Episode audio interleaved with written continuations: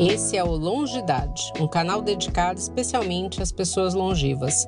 Aqui você encontra informações para viver plenamente.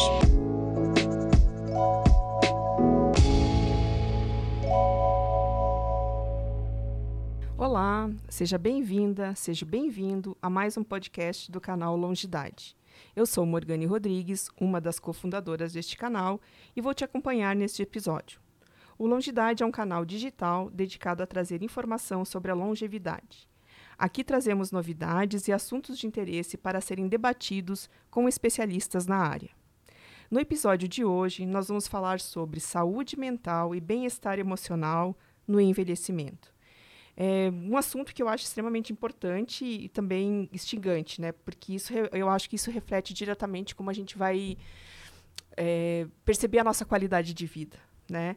É, e a nossa satisfação de viver. E eu arriscaria até a, a, dizer que talvez da forma com que a gente vai ser resiliente na vida. Eu acho que, eu acho que tem, a gente vai ter esse, esse intercâmbio. E para essa nossa conversa de hoje, está comigo aqui a querida doutora Elisa Cosaza, é, que é pesquisadora do Instituto do Cérebro do Hospital Israelita Albert Einstein e professora titular do Programa Acadêmico em Ciências da Saúde do Albert Einstein. Ela foi a primeira fellow do Mind in Life Institute pela América Latina.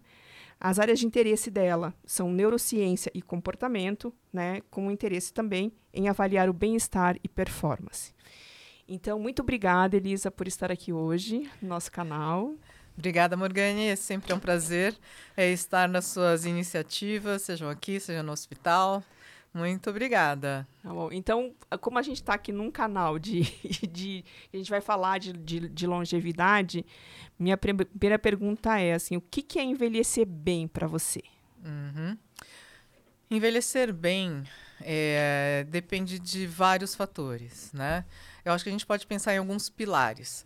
A gente pode pensar em envelhecer bem do ponto de vista de um pilar físico, ou seja, a pessoa conseguir ter uma independência física para fazer as coisas que ela gosta de fazer, que são importantes para ela, né? E a gente percebe que isso tem muito a ver com todo um estilo de vida que a pessoa foi tendo no decorrer é, do, do, das décadas, né?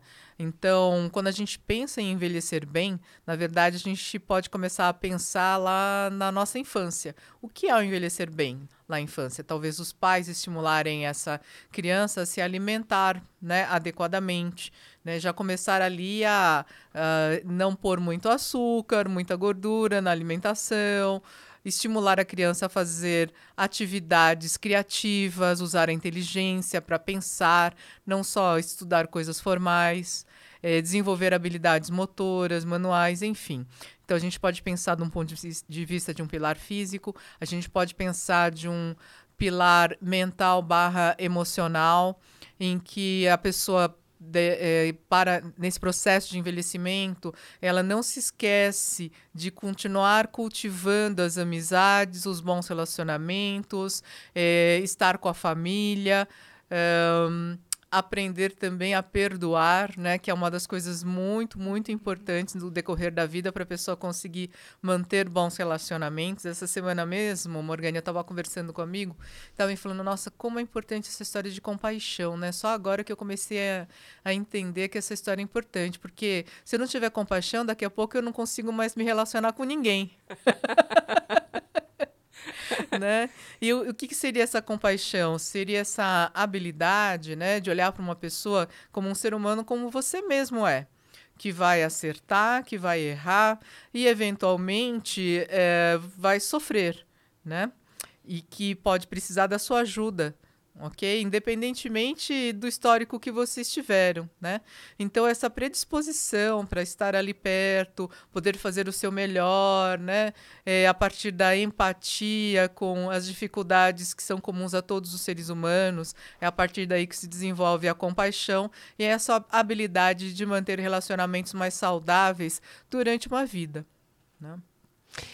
Tá bom. E eu, eu posso já inferir de tudo isso que vai fazer parte do, da minha saúde mental e do meu bem-estar emocional enquanto eu estiver envelhecendo.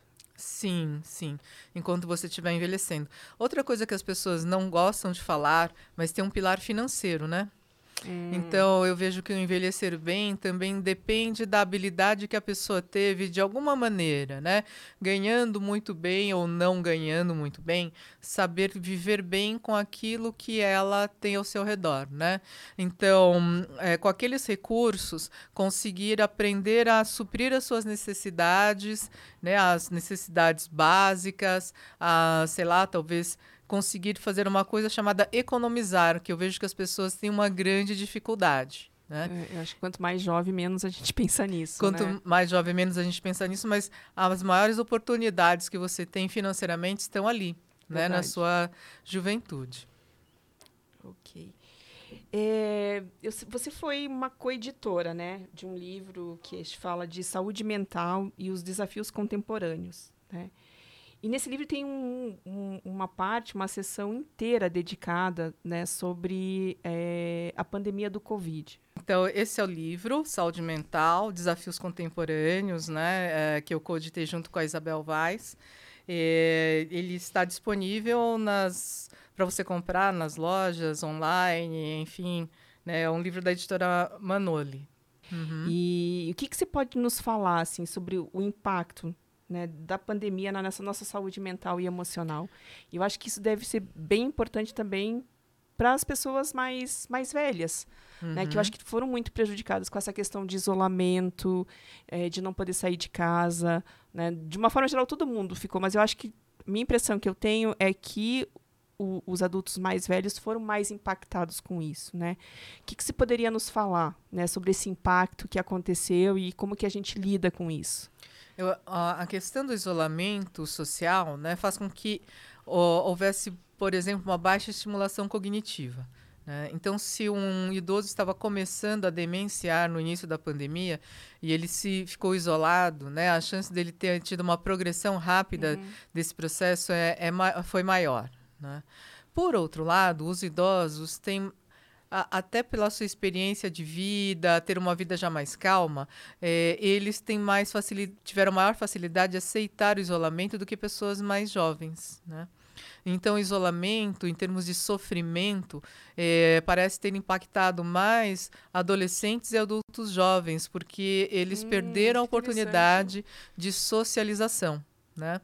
Imagina um, um, adolescente com toda aquela energia, com aqueles hormônios né, vindo à tona, ele sem poder namorar, sei lá, se relacionar, encontrar o um amigo, é, falar do, dos sofrimentos que ele estava tendo, né? Tanto que isso estimulou demais o boom das mídias sociais. Uhum. Né? Então as pessoas começaram a se relacionar ainda mais né, pelas mídias sociais, a postar coisas, a fazer cursos online, a conversar online. E, a, tanto que hoje em dia eu já vi uma matéria recente é, indicando que alguns adolescentes estão preferindo conversar com o chat GPT do que com psicólogo. Né? Então uhum. a coisa está ficando um, um, tanto quanto é, perturbadora. Uhum. Né? É, mas sim, os idosos foram afetados nessa questão do isolamento, sim, mas não só eles, né? As pessoas mais jovens também. E qual será que vai ser o impacto desse jovem que ficou isolado esse tempo, os, preju os prejuízos que ele pode ter tido? Qual será o impacto no processo do envelhecimento? Muito dele, né? né? É, eu sempre gosto de pensar no envelhecimento como um contínuo. A gente muitas vezes acaba pensando né, no, no envelhecimento, lembra de pessoas com uma certa idade, talvez com mais de 50, 60 anos de idade. Mas não, né? Ele está acontecendo o tempo todo. Uhum. Você acha que esse excesso, né, de, de que a gente foi para esse mundo virtual, né? É, você acha que isso, eh, pensando no né, nosso bem-estar físico e emocional, que isso deixou a gente de socializar um pouco, né? Uhum. Cê, é, que você falou aí dos jovens, tudo assim. Você acha que é, isso tem um impacto negativo é, para a população mais idosa, apesar de todos esses recursos que você citou agora? Porque eu, eu fico pensando na questão do isolamento, né? Que eu acho que, eu, que, a, que, a, que, a, questão social para o idoso é muito importante, né? Uhum. Como que você vê isso? É, ficar longe, por exemplo, dos netos, do carinho, do afeto, né? É, acaba mexendo em outro pilar importante do, do envelhecimento, que são os relacionamentos. Né? Então, uma das coisas que se estimula é, no envelhecimento saudável tem até aquele aquele, aquela pesquisa na Universidade de Harvard, né, que começou na primeira metade do século passado e ainda continua acompanhando o envelhecimento das pessoas, é, o, o, o, o quarto diretor-geral né, do estudo e atual diretor-geral, ele justamente diz que de tudo que se estudou a respeito do envelhecimento, o fator mais importante para o envelhecimento mais saudável é cultivar relacionamentos saudáveis. Né? É, é ter ou um cônjuge que te apoie de alguma maneira, mesmo que vocês briguem, etc.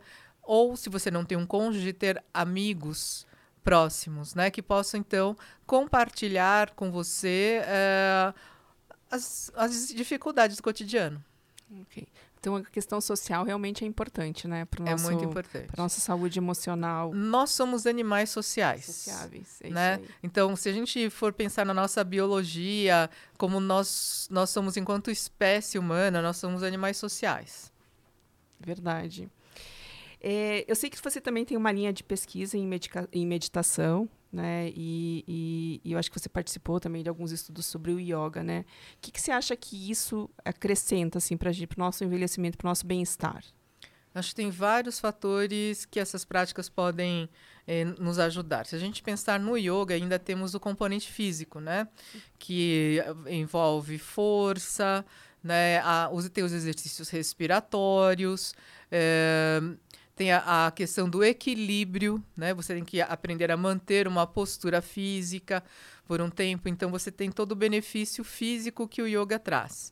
Mas além disso, nós temos os benefícios mentais que essas práticas contemplativas, como o yoga, a meditação e o, o tai chi também trazem, uhum. que é essa habilidade de eh, permitir que a gente desenvolva uma atenção mais calma ajudar a manter a atenção, mas não aquela atenção eh, dependente de autoestimulação, mas uma atenção mais calma, que nos permite perceber as sutilezas da vida. Né? Que nos permite também eh, tomar decisões melhores, uma vez que nós vamos poder observar melhor o que está acontecendo antes de falar, ah, eu vou fazer isso ou farei aquilo. Né? Uhum.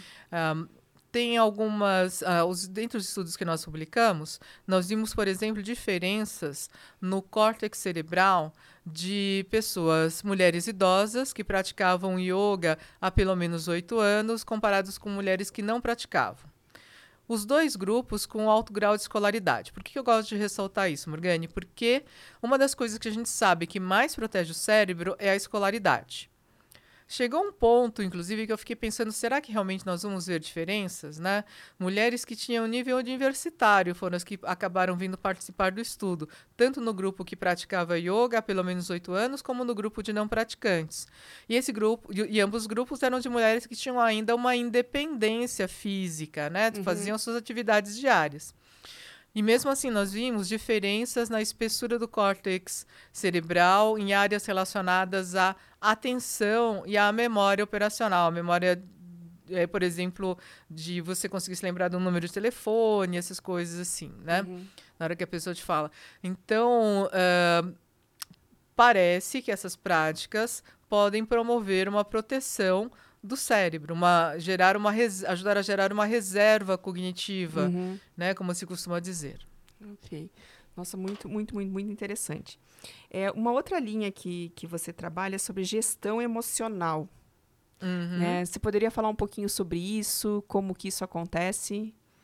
É, a gente é, o gestão emocional é, é, na, nas organizações, Cultivating Emotional Balance, é uma pós-graduação que a gente acabou lançando lá no Einstein, que forma instrutores de um programa é, que foi criado nos Estados Unidos, né, de cultivo do equilíbrio emocional, Cultivating Emotional Balance. O que é esse, esse Cultivating Emotional Balance? Nada mais é do que um programa que uh, traz as práticas meditativas como base para ajudar a pessoa a regular as suas emoções, a conhecer e a regular a expressão das emoções.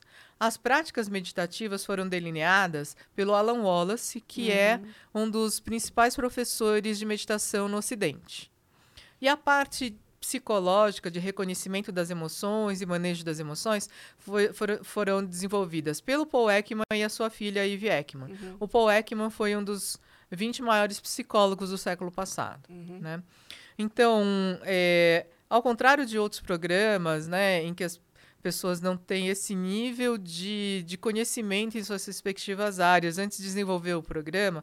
Então, no momento em que o Alan e o Paul Ekman e a Ive se encontram, né, é, o Paul já tem uma carreira super consolidada, né, era professor da Universidade da Califórnia nessa área das emoções, o Alan com toda a experiência dele como professor né, de meditação, e eles criaram então o Cultivate an Emotional Balance. E eles testaram esse estudo num grupo de professoras lá da, da de São Francisco, né? Uhum. E viram então uh, que o grupo que participou do programa, comparado a um grupo que não havia participado, tinha muito desenvolvido habilidades para reduzir os sintomas de depressão e de ansiedade, é, reduzir a ruminação, que muitas vezes nos perturba tanto, né? aqueles pensamentos recorrentes, melhorou a habilidade de elas reconhecerem as expressões faciais né? nas, nas outras pessoas, uhum. é, aumentou afetos positivos e diminuiu afetos negativos. Uhum. Né? Então é, é, é, muito interessante a gente ver como um, um um programa né, de treinamento faz com que as pessoas possam melhorar as suas habilidades emocionais. Uhum. Né? E é um programa de meditação, basicamente, ou te ensina a você reconhecer essas emoções perturbadoras? É, assim? É, então, é, não é um programa só de meditação. Meditação é uma parte do programa, a outra parte é toda uma parte de literacy ou de alfabetização das emoções, né? Primeiro para a pessoa aprender a reconhecer nela mesma o que ela fazer quando ela reconhece uma emoção mais intensa. Uh, então toda a parte do manejo emocional é, é a outra parte importante desse programa. Ah, nossa, muito, muito, muito interessante. E ele é aberto a qualquer, a toda a população, por exemplo, ou você tem algum pré-requisito? Para fazer a formação de instrutores, como é uma pós-graduação, a pessoa precisa ter uma graduação, um curso uhum. de graduação, né?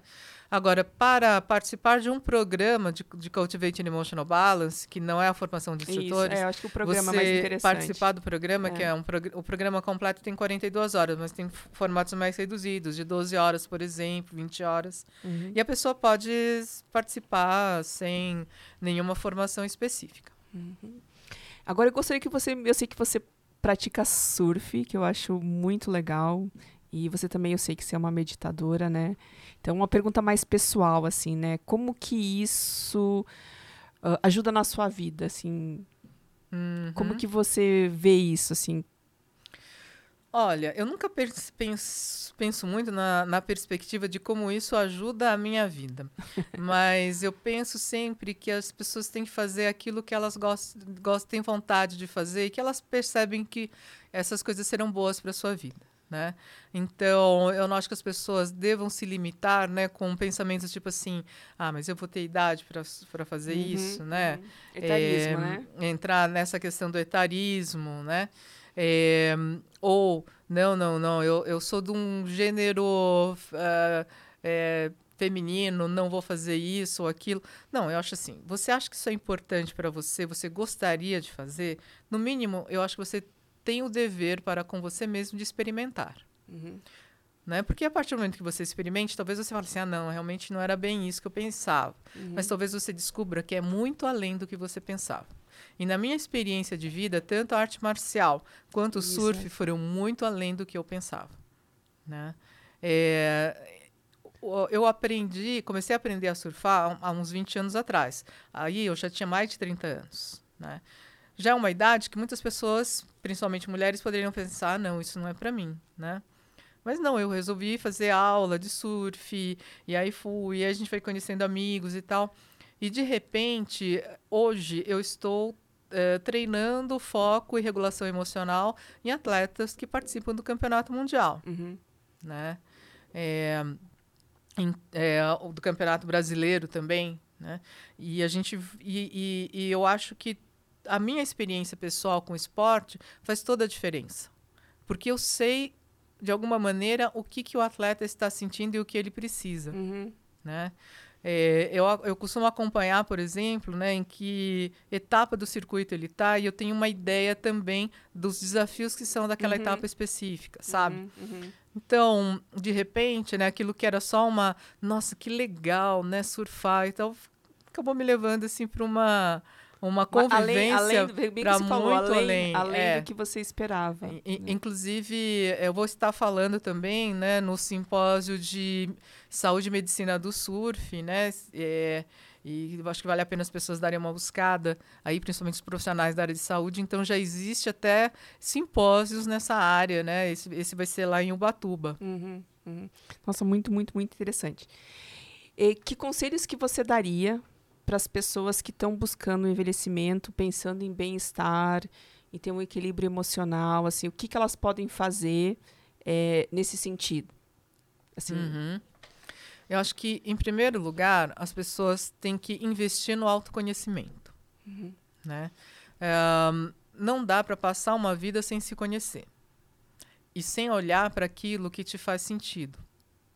Né? Para aquilo que é importante para você. Então, eu vejo uma vida de qualidade, um envelhecimento de qualidade, ele parte dessa premissa né, da pessoa investigar, ter essa curiosidade, essa visão de cientista de si mesmo, né? Uhum. E ali fala assim, olha, o que, que realmente me importa, né?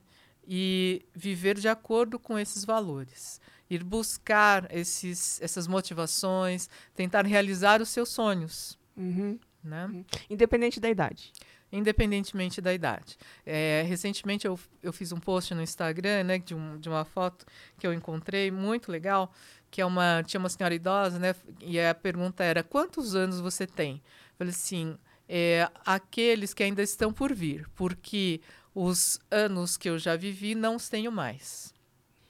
É, e para você conhecer mais sobre o trabalho da Elisa, né, eu vou, a gente vai deixar aqui no nosso podcast abaixo os links, né, onde você pode encontrar ela no Instagram, é, e, e, e, é uma forma de você entrar em, em, contato com o trabalho que ela faz, que é um trabalho é, maravilhoso. Obrigada. Eu acho que o Instagram é a melhor, né? É arroba Elisa com S, Cosassa, K-O-Z-A-S-A. Se alguém quiser mandar uma mensagem no direct, eu respondo. Ah, perfeito. É, estamos chegando então ao final né, do, do, do, nosso podcast. Eu queria muito agradecer a Elisa pela, pela presença dela ela aqui. Hoje nós conversamos sobre saúde mental e envelhecimento. Né? E eu gostaria de lembrar a todos os ouvintes a se inscrever no nosso canal e acompanhar o Longidade nas redes sociais para ficar mais informado e desenvolver uma longevidade com saúde e qualidade de vida. É, deixe seus comentários né, no final do nosso, do nosso é, podcast, dos assuntos que você gostaria de ouvir por aqui e dos convidados também que você gostaria de ouvir por aqui. E nós nos vemos no próximo episódio. Até mais tarde.